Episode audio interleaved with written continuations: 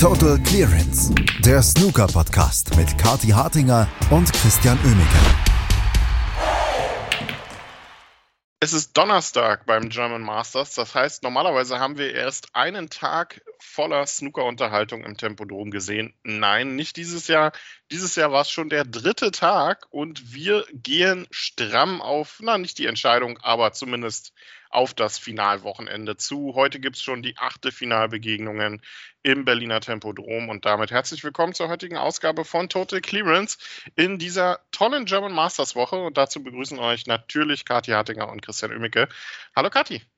Guten Morgen, Christian. Ja, kann das denn sein, dass heute schon Achtelfinale dann ist? Kann es denn sein, dass mein Countdown jetzt endlich mal läuft und ich morgen auch dabei sein kann? Also, meine Güte, ich bin ganz aufgeregt. Jetzt, jetzt wird es wirklich ernst. Wir haben schon viel Snooker gesehen, aber wir dürfen auch noch viel Snooker sehen in Berlin diese Woche. Das dürfen wir heute Abend kennen wir die acht Spieler, die im Viertelfinale stehen werden. Es äh, gibt ja morgen dann zweimal zwei Viertelfinals und nicht die geballte Viertelfinalpower am Abend.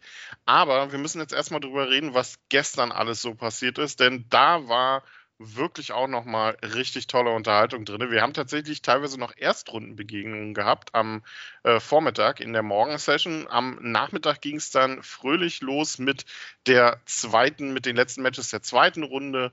Äh, mit, nee, mit Matches der zweiten Runde und äh, es ist ein bisschen schwierig auch wieder so den Überblick zu behalten, aber was wir sagen können, ähm, ist, dass die Unterhaltung im Tempodrom wirklich unfassbar gut ist. Ja, das war wirklich so ein Tag der einzelnen Momente auch, oder? Also ich habe selten an einem Snookertag so viele Tweets oder Posts gesehen ähm, zu ganz bestimmten herausstechenden Momenten. Ich glaube, das Julien Leclerc-Match war voll davon.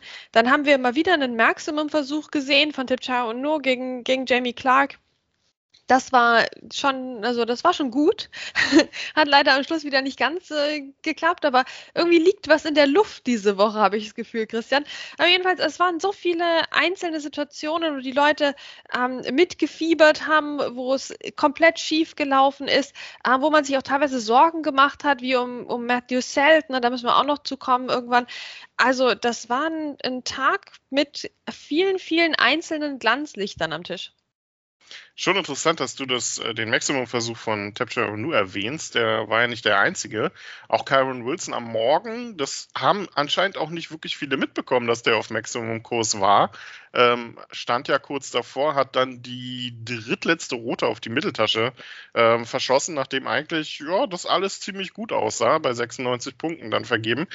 Auf dem Weg zu einem letztlich ungefährdeten 5 zu 1 Sieg gegen Ben Woolaston. Ähm, ist schon kurios, manchmal im Tempodrom um, man konzentriert sich dann irgendwo auf einen Tisch und zwei Tische weiter passiert irgendwas, dann konzentriert man sich wieder auf den fünften, auf den fünften Tisch und auf Tisch sieben ist dann wieder was los. Also es ist schwierig, aber ich habe das Gefühl, je länger die Woche dauert, desto mehr kristallisieren sich Spieler heraus, denen das richtig viel Spaß macht und ähm, der inzwischen, glaube ich, am meisten neue Fans hinzugewonnene ist äh, Ishprit Singh Shara. Der Inder spielt eine grandiose Turnierwoche ähm, oder ist eigentlich in letzter Zeit sowieso in herausragender Form und hat gestern gegen Liu Hongyu gewonnen und hat, und das finde ich kurios, teilweise mehr Applaus bekommen als so mancher Judd Trump oder Ali Carter. Ja, der Typ ist einfach ein Star, der ist richtig, richtig gut und hat gestern auch sein Match gewonnen, im Gegensatz hier zu deinem Hegu Qiang, ja. Okay, ich gebe zu, das waren unterschiedliche Runden. Trotzdem, na, hier der Rookie of the Year, also für mich ist das Ding noch nicht gelaufen. Ishpreet Singh Chata, wirklich der, ähm, schon jetzt eigentlich der German Masters Champion der Herzen. Ähm, einfach so eine Marke, der Typ, und der liebt es, ne, der genießt jede Sekunde. Das überträgt sich natürlich auch aufs Publikum. Ja, und wie gut hat er gespielt? Das hat total Spaß gemacht, aber das Spiel von beiden eigentlich. Ne? Also ich meine, auch Liu Hongyu ist ja wirklich da nicht untergegangen oder so. Ähm, das war ein schönes Hin und Her an Breaks, ne? 63 von Ishprit, dann eine 70 ähm, von Liu, dann eine 122, ähm, dann eine 128, immer so hin und her. Da steht es 2-2 und wir haben schon vier tolle Breaks gesehen gehabt. Also das war schon richtig cool. Dann wird es super spannend im fünften Frame ähm, und letztlich war es Ishprit Singh Chata, der sich dadurch gefeiert hat durch dieses Match mehr oder weniger. Ja, also was für ein Typ. Ich hoffe, ich sehe den noch im Viertelfinale. Ja, also war wirklich äh, der fünfte Frame, den du angesprochen hast, den hat er ja geholt, nachdem er schon Snooker brauchte. Also das war äh, wirklich richtig toll anzuschauen. Und der hat sich, äh, der, der hat sich pudelwohl gefühlt in der, in der Arena. Ähm, ein Tisch weiter hat äh, Barry Hawkins gespielt und der hat sich überhaupt nicht wohl gefühlt, denn der hat sang- und klanglos mit 1 zu 5 verloren gegen Mark Davis, der solide seine Breaks da runtergespielt hat, kann man wirklich nicht anders sagen. Ähm, und das, das Interessante an dem Match war, dass bei Barry Hawkins wirklich so gut wie nichts ging und er das Match dann passender hätte man es nicht beenden können. Er hat dann äh, nochmal versucht ranzukommen, hat eine rote gelocht und als er dann schwarz lochen wollte, kassierte er ein übles Miscue. Also blöder hätte es für Barry Hawkins nicht laufen können. War schon sehr kurios und auch für Ben Mertens, der wiederum einen Tisch weiter spielte, lief es nicht wirklich gut und das ist eigentlich kurios, weil Ben Mertens hat so ein tolles Match gespielt, teilweise gegen Fan Jingyi und es war immer wieder das gleiche Schema, dass Ben Mertens gut im Spiel war, gut im Break war, aber er hat einfach viel zu viele Frames zu knapp verloren wegen einem blöden Fehler oder wegen teilweise auch Pech. Also das war sehr hart mit anzuschauen, da war viel, viel mehr drin. Ja, ne, da waren ja öfter auch mal hier Frame-Bälle involviert. Also das war schon, war schon einfach traurig. Ähm, dem Ben Mertens, den, dem hätten wir es ja gegönnt, wirklich. Ne, also ich meine, ich habe da auch von, Michi hat das so gut zusammengefasst, ne, auf, auf Twitter. Ja, also der hat eine, eine leichte Grüne verschossen. Dann hat er einen Frame verloren, weil er den Frameball schon gelocht hatte. Im letzten Frame hat er den Frameball verschossen. Also da muss man natürlich auch dazu sagen, wie unglaublich gut sein Gegner war, diese Fehler dann auszunutzen. Aber aber sehr, sehr bitter für Ben Mertens, der so gut spielt ähm, und dann für so viel Frustration sorgt, ne? natürlich bei seinen Fans, aber auch bei sich selbst, ähm, dass er das dann nicht nach Hause bringt. Aber ja, Fan Yi, da sieht man auch die Entwicklung, die der gemacht hat in den letzten Jahren, oder? Also der ist dann zur Stelle, der, der macht dann kurz einen Prozess. Also auch das sehr beeindruckend. Also das Match hat, ähm, hatte wirklich seinen, seinen Charme, aber leider so ein verkehrtes Ende für den Ben Mertens. Ja, also das, das, das Bekloppteste war tatsächlich der dritte Frame. Ähm, der war total dämlich. Da hat Fan Jingyin hat so einen 50er-Break irgendwas in dem Dreh vorgelegt, hat dann verschossen auf die Mitteltasche und dann hat Ben Mertens eine Clearance gespielt, die bis dahin wirklich brillant war. Der hat äh, sich die Roten entwickelt, der hat äh, grandiose Bälle gelocht, hat sich dann auf Gelb verstellt, hat Gelb genial dünn in die Tasche geschnitten, über den ganzen Tisch dann auf Grün gestellt. Und das war die Grüne, die du gerade angesprochen hast, äh, die, wo Michi meinte, die hatte verschossen. Die war kerzengerade. Das war ein Routineball. Die verschießt er. So, dann kommt äh, Fan Jingyi wieder an den Tisch. Äh, verschießt dann Pink, die durchaus machbar war. Ben Mertens hätte dann noch ausgleichen können. Snookert Fanjingi genial hinter Schwarz. Und was passiert dann? Fanjingi kommt aus dem Snooker raus und flug Pink in die Mitteltasche über irre drei Banden irgendwie. Also das war ein absolut bekloppter Frame und irgendwie passend für das gesamte Match. Fan Jingyi kann es natürlich egal sein. Der wird jetzt in der Morgensession dann auf Ishpriching äh, Singh Shada treffen und da freue ich mich auf dieses Match, freue ich mich jetzt schon. Das wird grandios. Ähm, ebenfalls in der Morgensession haben sie, hat sich dann noch durchgesetzt David Lilly mit 5 zu 4 gegen Ricky Warden. Und Tom Ford gewann mit 5 zu 1 gegen Xiao Guodong. Dann ging es in den Nachmittag und da gab es teilweise sehr klare Ergebnisse. Das war mit die kürzeste Session, die das Tempodrom bisher gesehen hat. Ähm, 5 zu 1 Siege für Yuan Xijun, für Si Jiahui, für Ryan Day und auch für Julien Leclerc, der Jordan Brown rausgehauen hat. Und ich habe das Gefühl, bei dem Belgier passiert irgendwas die Woche. Also seitdem der Ronnie O'Sullivan geschlagen hat in seinem Heldover-Match, ist der ja unaufhaltsam. Eieieiei. Der, ja, also der Julien Leclerc, ähm, der hat wirklich das Beste draus gemacht, dass er nicht gegen Ronnie gespielt hat, ähm, sondern gegen, gegen Barry Pinches. Ne? Ähm, das war. Ja. Das, ja, na, da, da, kannst du dich einspielen, das ist schon klar. Das habe ich ihm auch richtig gegönnt, dass er den Barry Pinches da direkt wieder nach Hause geschickt hat. Sehr umsonst quasi angereist ist als Ronnie-Ersatz. Naja, okay, ähm, aber solche persönlichen Sachen beiseite. Ähm, der Julien Leclerc gegen den John Brown, das war schon, das war schon wieder eine Nummer, wobei es eigentlich so relativ ohne höhere Breaks auskam, das Match. Ne? Ähm, äh, trotzdem Julien Leclerc einfach der bessere Spieler, hat sich auch die knappen Frames geholt ich bin jetzt schon ein bisschen enttäuscht von Jordan Brown gleichzeitig. Also das war so ein Match, hätte ich gerne beide in der nächsten Runde gesehen, bin ich auch ganz, ganz ehrlich. Ähm, was für eine Leistung von Julien Leclerc. Wir wissen, dass der auch mal weit kommen kann in einem wichtigen Turnier. Wir denken ans Shootout. Ähm, und dann schauen wir mal, was diese Woche so geht. Aber bei Jordan Brown gestern äh, schon, schon irgendwo enttäuschend. Es gibt halt auch so Spieler, die liefern in der ersten Runde ab und in der zweiten irgendwie nicht mehr. Das stimmt. Ähm, dazu gehört auch vielleicht auch Julio Long, ne, der äh, ja sein erstes Match sehr überzeugend gewonnen hatte, dann jetzt aber gegen John Higgins gestern mit 3 zu 5 verloren hat. John Higgins musste ihm ja dann noch seine Kreide leihen, weil Ju die vergessen hatte. Ähm, Mark Allen gewann mit 5 zu 2 gegen Joe Connor. Nächster Gegner für Julian Leclerc übrigens wird Ryan Day sein, der hier so ein bisschen unterm Radar läuft, aber auch der spielt ziemlich gut. Ähm, gestern 5 zu 1 Sieg gegen Robert Milkins, wie gesagt. Und am Abend gab es dann auch erstmal eine Reihe von klaren Ergebnissen. Tapjaro Nu zum Beispiel gewann 5-1 gegen Jamie Clark. Ähm, Hegu Kyang leider mit 1 zu 5 relativ klar raus gegen Sam Craigie und auch Judd Trump hat ziemlich klar gewonnen gegen Matt Zelt. Aber ich habe das Gefühl, Judd Trumps Gegner war gestern nicht unbedingt Matt Zelt, sondern war ähm, bloß nicht anstecken bei Metzert. Ja, also was da mit dem Matthew Selt los war, also da habe ich wirklich mir Sorgen gemacht, als der schon so am Anfang des Matches eigentlich, ne, also der sah ja total blass aus. Also entschuldige Matthew Selt, weil das wollen ich jetzt nicht beleidigen oder sowas, aber also der sah wirklich krank aus, der hing da wie so ein Häufchen Elend, ist ja auch zwischen den Frames dann mal rausgegangen, wurde von Marcel Eckert quasi rausbegleitet aus der Arena. Also, ja, was war denn da los? Ich hab, hatte wirklich, ich hatte noch nie so Sorgen bei einem Snooker-Match, dass einfach ein Spieler am Tisch umkippt, wie gestern bei Matthew Selt. Und ich finde es ja lobenswert, dass man da durchziehen will und man spielt auf dem TV-Tisch, man will den, den Zuschauern dann ja auch was bieten. Aber also für mich hätte der Matthew Selt wirklich ins Bett gehört ähm, und das schon quasi nach dem zweiten Frame.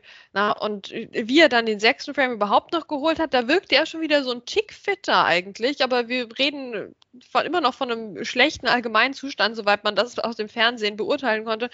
Also nee, das, also ich habe das dann nicht gerne gesehen in dem Sinne, obwohl Judd Trump da auch ein paar tolle Breaks gespielt hat. Diese 97, die ähm, ein Century Break hätte werden sollen, die 118 dann auch noch. Ähm, ja, das war schon schön anzusehen, aber also lieber hätte ich es quasi nicht gesehen, lieber hätte ich den Matt Zelt gesehen, wie er sich ins Bett legt und also nicht, nicht dabei zugesehen, um Gottes Willen. Aber ich hätte gerne, ich hätte gerne gehabt, dass er einfach äh, das beendet und, und auf seine Gesundheit schaut und vor allem bitte doch niemanden ansteckt. Ich meine, wer war Schiedsrichterin Maike Kessler? Also da will ich doch nicht, dass die sich jetzt bei dem Matthew Selt mit weiß Gott was angesteckt hat.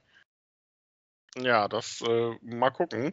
Heute Abend gibt es äh, Judd Trump gegen Tapcha Nu dann übrigens. Äh, wahrscheinlich auch auf dem TV-Tisch, gehe ich zumindest mal von aus. 20 Uhr. Also ich gehe mal stark davon aus, dass wir nicht allzu viele Safeties in diesem Duell sehen werden. Wird spannend. Ähm, weiter Richtung Titelverteidigung unterwegs ist hier Ali Carter. 5 zu 2 gewonnen gegen Pang Yung Shu. Wird jetzt treffen auf Jack Shurty, der auch 5 zu 2 gewonnen hat gegen Elliot Slesser. Also schon kurioses Line-up auch ein bisschen im Achtelfinale. Wir haben eigentlich eine ziemlich gute Mischung aus Favoriten und äh, Spielern, die man da vielleicht nicht unbedingt erwartet hätte. So Jack Shurty, Julien Leclerc. Also da kann noch ein bisschen was gehen diese Woche.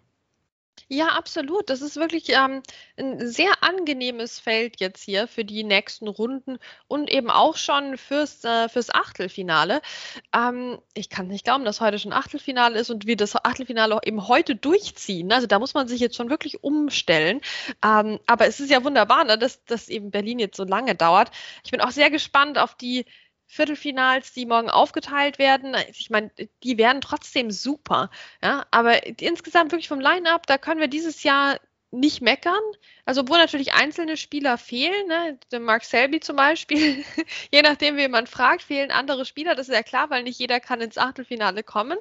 Ähm, aber im Prinzip doch überwiegend sympathische Leute dabei, denen man auch den Sieg gönnen würde. Ähm, und da einiges an, an dynamischem Snooker auch zu sehen. Ja, also das ist, das läuft richtig gut dieses Jahr. Und am ersten Tag hatten wir ja doch ein bisschen Sorge, als hier Sean Murphy und Mark Selby sich direkt verabschiedet hatten und so. Ne? Also das, das hat sich alles sehr schön stabilisiert. Das stimmt, wir, wir haben das ja quasi so ein bisschen als Aufgabe bekommen. Eins wollte ich noch äh, kurz erwähnen. Äh, Shuzi hat sich in zu später Stunde dann auch noch durchgesetzt gegen Graham Dodd. Mit 5 zu 4 wird jetzt treffen auf Sam Craigie heute im Achtelfinale. Äh, Achtelfinale. Kurz zu den Matches von heute. Heute gibt es dann pro Session, drei Sessions weiterhin, 10 Uhr, 15 Uhr und 20 Uhr jeweils vier Matches. Äh, es beginnt um 10 Uhr mit den restlichen Matches der Runde der letzten 32. Neil Robertson gegen Joe Perry da unter anderem oder auch Tom Ford gegen Mark Davis oder mein Highlight, wie gesagt, Fanjengi gegen Ishprit Singh Chadha.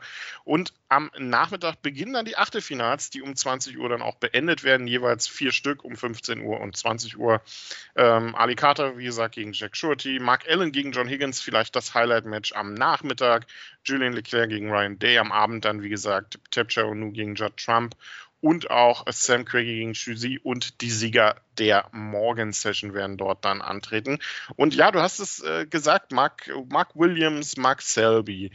Ähm, Sean Murphy, wir haben ähm, gehabt äh, jetzt dann gestern auch Barry Hawkins, die sich äh, teilweise nicht sehr gut verkauft haben und einige Spieler, die sich auf den Außentischen auch wieder schwer getan haben. Dazu Mark Allen unter anderem.